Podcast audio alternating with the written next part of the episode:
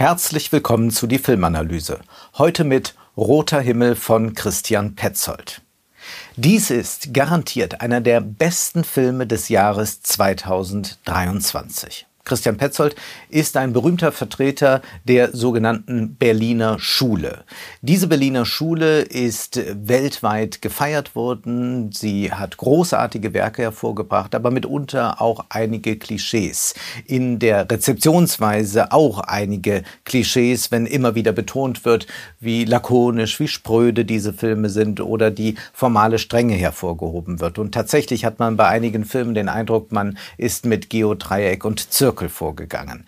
Aber dies hier ist Christian Petzolds reifstes Werk und es ist auch ein Film, der zwar die Berliner Schule inhaliert hat, der aber auch über dieses, was die Berliner Schule vielleicht ein bisschen sehr anstrengend macht, weit hinausgeht. Denn die Kameraarbeit ist zwar sehr präzise, aber zugleich erleben wir dort eine Lässigkeit und eine Agogik, wie wir sie sonst selten im Kino zu sehen bekommen. Worum geht es hier eigentlich? Zwei Berliner Freunde, beide Mitte 20, reisen an die Ostsee in ein Ferienhaus, um dort einige Wochen zu verbringen. Der eine ist ein Schriftsteller, Leon, er will an seinem Manuskript arbeiten, das den Titel Club Sandwich, Club Sandwich trägt. Und er ist befreundet mit Felix, gespielt von Langston Übel. Felix will an seiner Bewerbungsmappe arbeiten für die Kunstakademie. Aber sie haben eine kleine Störung dort äh, in ihrem Vorhaben, denn es gibt noch eine Mitbewohnerin überraschenderweise in diesem Ferienhaus, nämlich Nadja, gespielt von Paula Beer. Und das erfahren aber diese Männer zuerst dann, wenn sie das Haus erreicht haben und sie treffen auf Nadja auch nicht gleich sofort, sondern zunächst hören sie Nadja nur, wie sie im Liebesspiel in der Nacht sich mit dem Rettungsschwimmer David befindet, gespielt von Enno Trebs. Wir sind hier in einer Figurenkonstellation wie in einem Eric Romer-Film. Und tatsächlich ist sehr viel Eric Romer-Atmosphäre in diesem Film zu spüren. Nadja David und der bald mit ihm auch sehr innige Felix genießen also die Tage dort an der Ostsee. Sie gehen schwimmen, kochen zusammen, essen, sie lieben sich, jedoch wird das keine Ménage à trois. Aber da ist noch Leon, der ja an seinem Manuskript arbeiten will und der sich nicht ablenken lassen möchte, der immer wieder betont, das lässt die Arbeit nicht zu.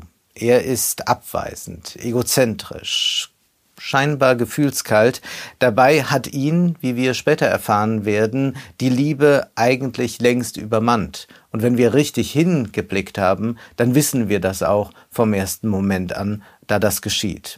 Dieser Film ist schon plotgetrieben. Da ist der mit Spannung erwartete Verleger von Leon, Helmut, gespielt von Matthias Brandt. Er interessiert sich aber dann bei seiner Ankunft kaum für seinen Autor, zerpflückt nur schnell dessen Manuskript und ist stattdessen sehr an den anderen interessiert, speziell an Nadja. Es gibt einen Dialog da über Heinrich Heine. Und dann ist diese neue Liebeskonstellation da zwischen Felix und David. Und was will eigentlich Paul, was will eigentlich Nadja? Wer ist sie? Das dreuende Unheil, über das muss auch noch gesprochen werden, denn es gibt Waldbrände dort. Waldbrände, die immer gefährlicher werden. Die Feuerwehr kommt immer, immer stärker zum Einsatz, aber sie schafft es nicht mehr Herr zu werden über die Lage und dennoch sind sich diese jungen Leute ziemlich sicher, dass sie das Feuer nicht erreichen wird, dass der Wind hier in eine andere Richtung bläst und dass sie sich darüber keine Gedanken machen müssen. Und ob schon die Handlung so wichtig ist, wäre es banal zu sagen, darum geht es in diesem Film. Denn diese Handlung erfüllt eine Funktion, nämlich etwas soll ausgelöst werden. Ein Denken und ein Fühlen. Abstrakt formuliert hat Christian Petzold einen grandiosen Film gedreht über die Widersprüche und Bedingungen des Menschseins und des Künstlerseins. Und es ist ein Film über das Filmemachen und über das Sehen von Filmen. Zunächst einmal haben wir es mit großem Schauspielerkino zu tun. Selbst bei jemandem, den wir schon sehr häufig gesehen haben, wie Matthias Brandt, schafft es dieser Film nochmal eine ganz andere Nuance diesem Schauspieler abzuringen. Da sehen wir einen souverän auftretenden Mann, zugleich aber auch ein hohes Maß an Sanftheit und auch Verletzlichkeit. Auch bei den anderen Schauspielern können wir wirklich nur staunen, was sie schaffen zu transportieren. Und zwar vor allem über Gesichtsausdrücke. Da ist eine Lippe, die auf Verbitterung schließen lässt. Da ist ein Blick, der von Verliebtheit zeugt. Es sind diese kleinen Momente, die unglaublich sind. Es sind Gesichtsausdrücke, die für die Charakterisierung der Figuren sorgen. Hier brauchen wir keine große Backstory. Hier reicht ein Satz über ein Stipendium, das man nicht erhalten hat, und schon konturiert sich da ein ganzes Bild. Wir sind durch den Mainstream-Film sehr stark an ein Emoji-Schauspiel gewöhnt. Ja, man macht ein paar Grimassen und kann sofort sagen, das ist die Emotion oder jene Emotion. Hier ist es anders. Hier sehen wir die ganzen Nuancierungen, die ganzen Facetten, die das menschliche Empfinden hat, ausgedrückt in den Gesichtern der Schauspieler. Wir müssen sie noch einmal nennen. Matthias Brandt, Langston Übel, Enno Trebs, dann der äh, Schauspieler, der den verbitterten Schriftsteller spielt, Thomas Schubert und Paula Beer. Sie alle leisten wirklich Grandioses in diesem Film. Das funktioniert aber nur, wenn man eine gute Kameraarbeit hat. Und so muss man zum Beispiel mal schauen, wie dieser sehr abweisend auftretende Leon inszeniert wird. Nämlich er wird isoliert inszeniert. Er integriert sich nicht in das soziale und in das natürliche Umfeld. Wir sehen eine Kameraeinstellung, die ihn oft in der halbnahen oder in der nahen zeigt. Es gibt eine Ausnahme, wenn Leon zu einem Tennisball greift und sich einmal von seiner Arbeit ablenken lässt, wenn er einfach mal nur im Spiel ist, wenn er einfach ein bisschen herumtollt, dann sehen wir ihn wirklich einmal in äh, einer Aufnahme, wo er integriert ist in das Ganze. Aber sonst steht er eigentlich da immer nah am Bildrand und will irgendwie gar nicht da sein, will sich mit seiner Arbeit beschäftigen. Während wir Paula, Felix und David oft integriert, äh, Nadja, Felix und David oft integriert sehen in die Landschaft, in die Umwelt. Und so stellt sich auch die Frage, wie filmt man eigentlich Menschen? Und das wird über einen Kunstdiskurs nochmal explizit verhandelt. Denn Felix möchte eine Kunstmappe anlegen, die so aussieht, dass er Menschen zeigen will, die aufs Meer blicken. Einmal zeigt er sie von der Rückansicht und dann möchte er sie von vorne zeigen. Und er diskutiert mit Leon darüber, weil diese Menschen ja dann nicht mehr aufs Meer blicken, sondern in die Kamera. Und wenn sie in die Kamera blicken, dann ist das nicht mehr der Blick aufs Meer, sondern nur nur noch ein Blick in die Kamera. Das heißt, wie kann man eigentlich Menschen beim Sehen filmen, ohne dass sie ihren Blick dem anpassen, dass da eine Kamera präsent ist. Und das ist eine Frage, die natürlich einen Regisseur umtreiben muss. Wie schafft man es, ein Spiel zu etablieren, das nicht eines ist, das nur für die Kamera stattfindet, sondern wie kann man wirklich menschliche Interaktion so auf die Leinwand bringen, dass es nicht gespielt wirkt. Christian Petzold schafft es irgendwie mit großen Schauspielern, mit einer behutsamen Kameraarbeit, mit einem Drehbuch, das genügend Zwischenräume lässt, in denen sich atmen lässt. Und dieser Film verhandelt auch die Kritik an der Berliner Schule dass man immer so lakonisch ist, so spröde und eigentlich ein bisschen unterkühlt. Eigentlich verkörpert das ja Leon selbst. Er ist der Schriftsteller, der nicht die großen Gefühle zulassen will oder kann, der sich nicht hingeben möchte, denn er muss ja arbeiten. Und gerade weil er immer auf Distanz bleibt, bleibt ihm vieles erspart, manches muss er sich auch versagen, aber so ist die Pointe des Films dann doch. Ihm gelingt es daraus, eine große Erzählung zu machen über das, was geschehen ist. Weil Leon sich seines Glückes beraubt und er andere bisweilen schikaniert, bleibt er auf Distanz. Zugleich schafft er aber, durch diese Distanzierung auch eine große Erzählung zu produzieren, die uns wiederum berührt und in uns Gefühle auslöst, und zwar ganz unmittelbar. Und nicht nur bei uns, sondern auch bei seinem Verleger dann. Nicht eindeutig ist zu sagen, inwieweit Leon die Katastrophe dann auch nur nutzt, um gut erzählen zu können, oder ob er doch da zum guten Schriftsteller wird, wo er beginnt, involviert zu sein. Und in seiner Literatur, die wir hören, denkt er auch genau darüber nach, wie kann es eigentlich sein, dass ich immer unter ästhetischen Gesichtspunkten auf etwas blicke und dann doch nicht richtig berührt werde. Und schließlich gibt es ja auch bei ihm ein spätes Liebesgeständnis. Doch es überlebt der Schriftsteller dann, der nicht ganz so involviert war und daraus entsteht große Kunst. Aber zu fragen ist, zu welchem Preis das nicht gelebt, nicht erlebt wurde? Roter Himmel ist ein Sommerfilm. Die Tage gehen so dahin, Ungewissheiten und Spannungen grundieren den Film. David und Felix finden gemeinsam eine Leichtigkeit, die sich zwischen Nadja und Leon nicht einstellen will. Der Schriftsteller denkt nun an sein Werk. Er blendet die Wirklichkeit aus. Die Waldbrände werden sie schon nicht betreffen und andere Menschen sind auch nur Störfaktoren für den kreativen Prozess. Es ist deshalb ein Film über Fragen der Ethik. Wie sehr dürfen wir uns als Menschen und dann auch als Künstler abschotten von unseren Mitmenschen, von den Krisen der Welt? Welche Art zu leben, welche Ethik leitet man davon ab? Sollte man im Jetzt und Hier tatsächlich angesichts der Katastrophe leben? Sollte man nichts mehr verschieben auf ein Morgen oder Übermorgen, so wie Felix und David das tun oder wie es ja auch der Verleger wissen muss, äh, der auch nicht mehr viel, viel Zukunft vor sich hat. Gilt es hier wirklich, wie es bei Ferdinand Freilichgrad in einem Gedicht heißt, O lieb, solange du lieben kannst, o lieb, solange du lieben magst. Die Stunde kommt, die Stunde kommt, da du an Gräbern stehst und klagst.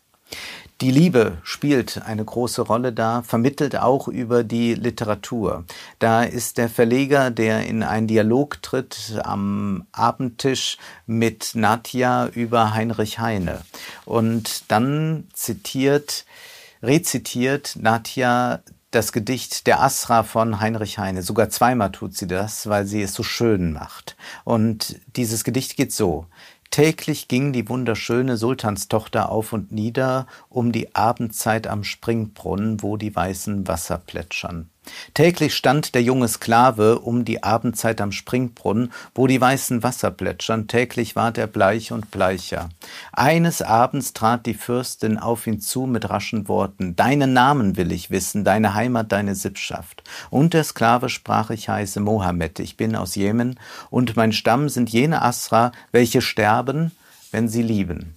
Und Christian Petzold ist auch ein großer Romantiker und deswegen können wir die Frage offen lassen und können das so für uns nehmen, wie wir es nehmen möchten, so sehen, wie wir es sehen wollen, dass das, was zur Notaufnahme führt, vielleicht gar nicht so profan ist, dass es einfach ein körperliches Problem nur gibt, äh, dass es einen Tumor gibt oder so, sondern dass es vielleicht wirklich die Liebe ist, die einen ins Krankenhaus bringt. Und es ist jedenfalls auch die Liebe, die einen in den Tod führen kann. All das ruft dieser Film auf.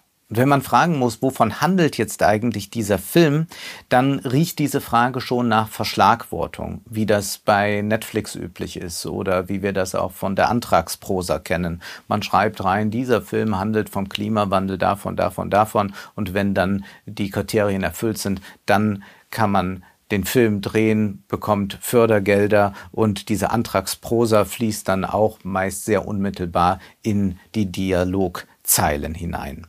Und hier jetzt bei Roter Himmel zu sagen, dies ist ein Film über den Klimawandel, scheint so wie zu sagen, Hitchcocks Fenster zum Hof ist ein Film über ambulante Pflege.